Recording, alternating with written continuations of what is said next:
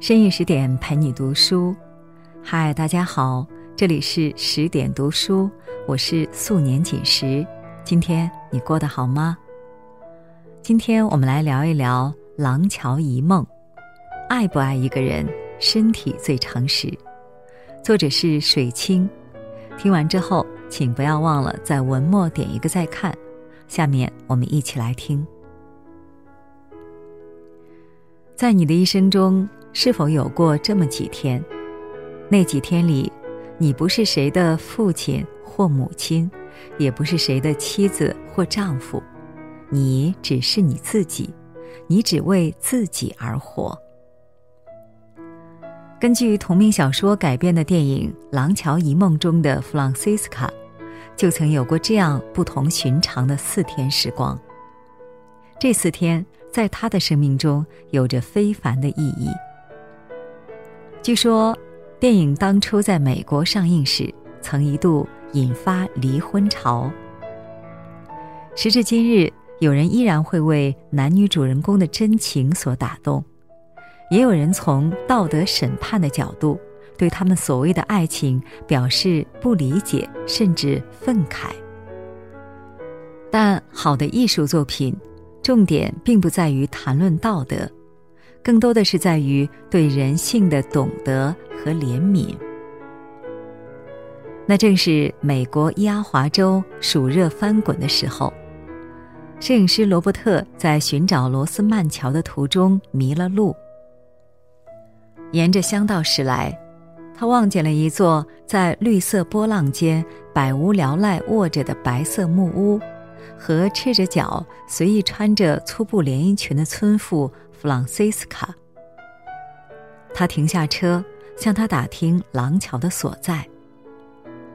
许是因为紧张，许是因为不确定，他为他指路的时候，时而拍拍额头，时而轻抚裙裾，还有点语无伦次。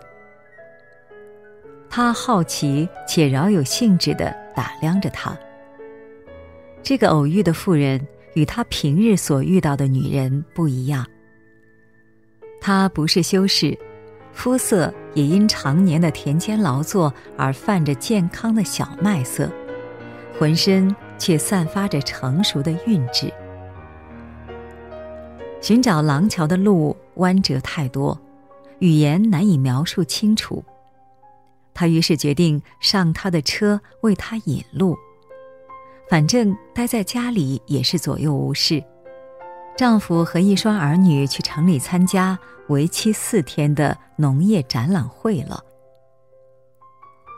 车上，她弯腰去手套箱里拿烟，长满绒毛的手臂不经意间拂过她裸露的小腿，吹皱一池春水。一时间，她手足无措。拍完照片。罗伯特采了一束野花送给弗朗西斯卡，以表谢意。连他自己也不知道，他竟忍不住跟他开玩笑说：“花有毒。”天太热，弗朗西斯卡邀请罗伯特来家里喝冰茶。他在院子里赤裸着上半身冲洗。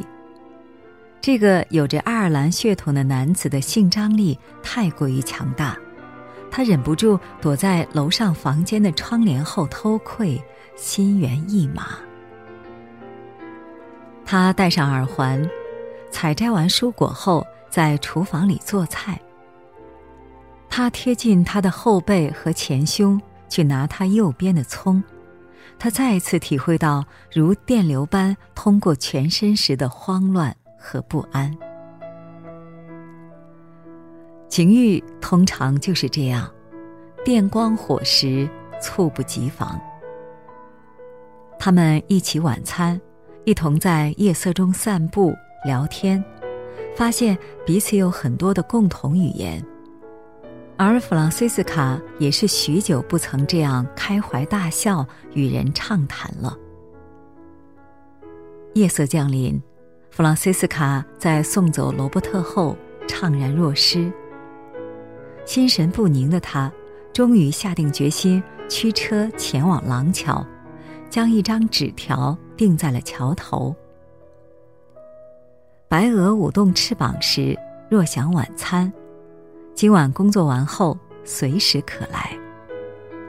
每个情有所动的人都会不由自主的变成诗人。第二天，罗伯特在廊桥上为弗朗西斯卡拍照，咔嚓咔嚓，罗伯特照见了她的美，而她的笑靥灿然如同少女，感觉自己又成为了女人。很多女人在为人妻、为人母之后。在忙碌琐碎的生活中，渐渐失去了自我，不修边幅，终日把自己裹在粗布旧服中，甚至忘记了自己还是个女人。可当一个男人让一个女人意识到自己是女人时，一场沦陷必将不可救药的发生。夜色渐浓，两人回到弗朗西斯卡家中。他嗅闻他穿过的衣服，在他数分钟前用过的浴缸里边喝酒边泡澡。他抚摸着自己天鹅般美丽的脖颈，目光如水，脸色绯红。他是中了情欲的毒，情欲是长明之灯，不灭之火，再滔天的洪水，再猛烈的罡风，也浇不湿。吹不灭。爱情当然不是只有情欲，但爱不爱一个人，往往身体是最诚实的。深爱一个人，从身体到内心，都迫不及待的想向对方打开交融。你中有我，我中有你，千秋万载，四海八荒，永不分离。洗完澡之后，她换上新买的女人味十足的连衣裙，略带羞涩的出现在他的面前。在他欣赏的目光里，他照见了此刻光彩照人的自己。拥舞低语，交心缠绵。第三天，他们开车去临近无人认识的小镇。在草地上，在夜色迷离的酒吧里，他们倾心交谈。弗朗西斯卡穿着白衬衫，长发披离，仿佛回到了少女时期。金风玉露一相逢，便胜却人间无数。这四天何其短暂，也何其漫长。他们灵肉交融。要把生命中最华彩的部分在对方身上尽情展现。世界这么大，人生那么短，在须臾和不朽之间，凭谁都想要握紧那美妙的爱情。而真正好的爱情，从来不单单是身体的连接。情欲是一座廊桥，引渡并激活了他内心不甘的梦想。让他能接纳不完美的自己，发现自己的美和美好，并重新点燃内心的生命之火。让他觉得，原本那个鲜活的自己已跳脱了出来。他原本出生在充满艺术气息的意大利，在艺术和文学方面有一定的修养。后来。跟随丈夫来到美国伊阿华州，在这闭塞的小镇中，她整日里忙于琐碎繁重的家务和农活，枯燥乏味的生活让她渐渐忘却了自我。儿子和丈夫进门都把门摔得山响，她只能无奈摇头。她原本在做菜的时候放着意大利歌剧。女儿一进来就问也不问，随手关掉。他们理所当然的享受着他做的一切，却又忽视他。孩子们进入青春期，不再愿意跟他对话交流。丈夫呢，虽然也温柔体恤，却远没有那份懂得和欣赏。这些无奈的琐碎不断消磨着他。他许久不曾购买新衣，只是日复一日的把原本美好的身躯包裹在粗陋的衣服里。忘记了自己是个女人，忘记了自己曾有过梦想。他以为人生就已经这样了，平静的生活不会再有浪潮，直到遇到罗伯特。罗伯特如同一头来自远古森林里的豹子，一生不羁，爱自由。他以摄影为生，见识非凡。却又谦逊绅士、温柔浪漫。他能读懂他的内心，哪怕一个微表情、一个顾虑的眼神。他喜欢听他讲非洲摄影时的奇遇，那些美妙的经历如同打开了一扇门，让他能够通往理想中的遗失已久的世界。有位作家曾说：“没有人会明白。”当一个女人结了婚，有了自己的孩子，就意味着是生活的起点，也是生活的终点。她必须操持所有的家务，抛弃属于她自己的生活，尽心尽力的抚养孩子长大。等他们成了家，他的使命才算完成，能开始自己的生活了。可那个时候，男人对她没要求了。而且连他自己也会忘记自己以前的梦。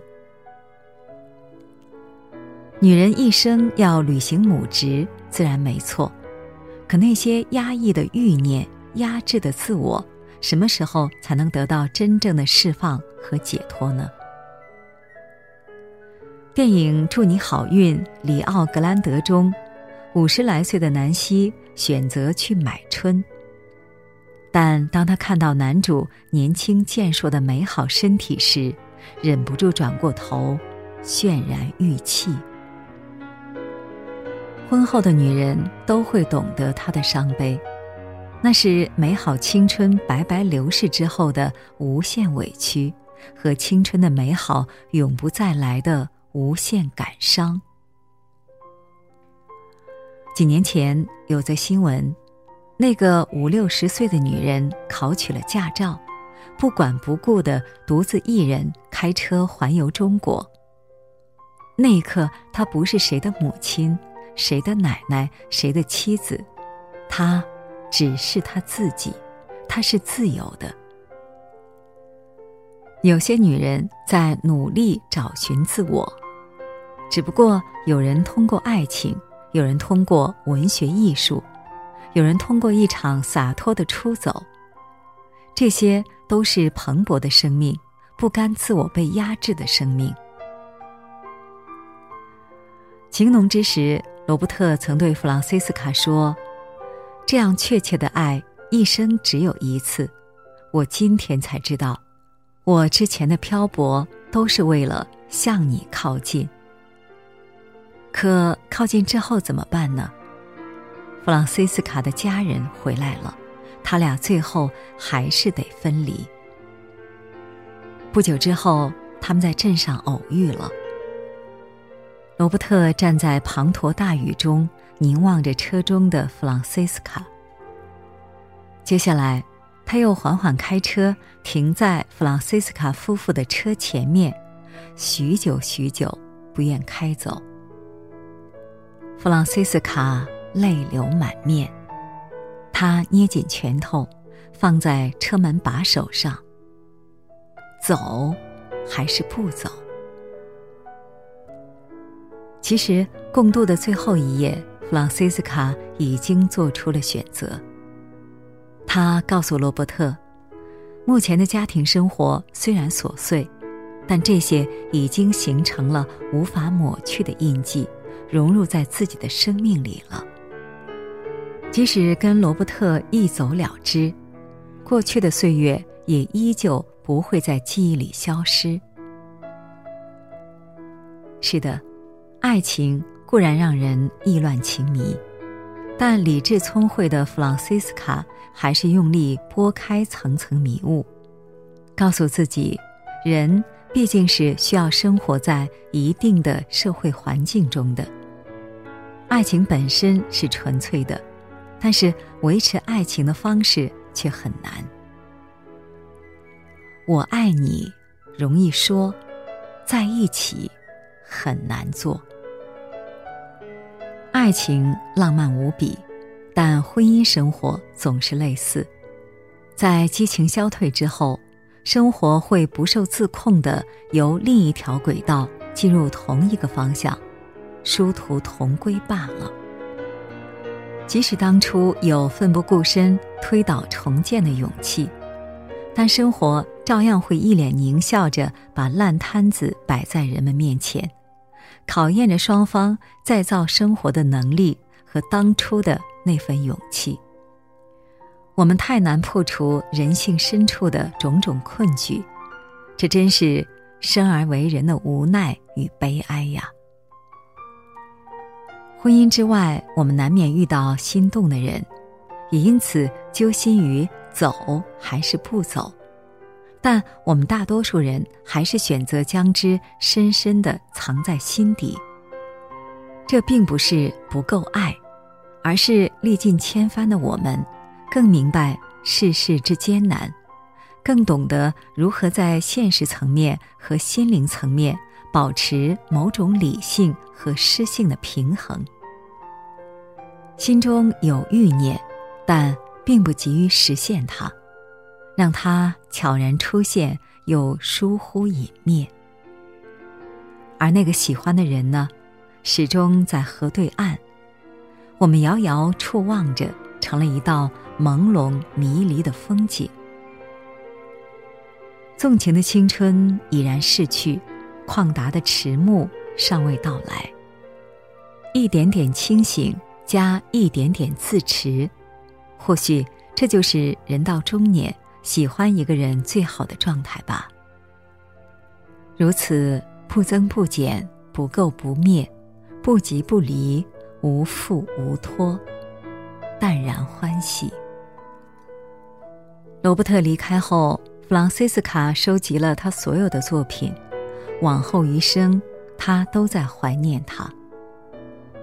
当初情欲的潮起潮落，早已经过岁月的无情冲刷。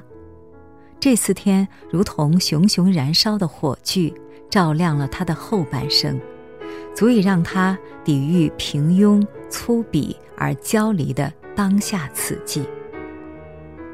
罗伯特去世后，把大部分物品都寄给了弗朗西斯卡，包括当初送他的项链和当年钉在桥头的纸条。他把它们放在盒子中，每隔一段时间总会拿出来翻看一次。几年之后，弗朗西斯卡也过世了，在遗嘱中，他叮嘱子女。要把自己的骨灰撒在廊桥之畔。他们没有俗世中的相伴终老，却永远心意相通，永远明镜高悬。有人说，这世上有两种爱情最值得追念，一种是得不到，一种是已失去。如此成就的关系。才是心头的朱砂痣，而不是蚊子血。《廊桥遗梦》这部电影时隔将近三十年，依旧为人所津津乐道。我想，大概是因为它讲的不仅仅是爱情，更多的是我们所有的人共通的那点不屈服于命运的人性微光吧。作家杰臣曾说。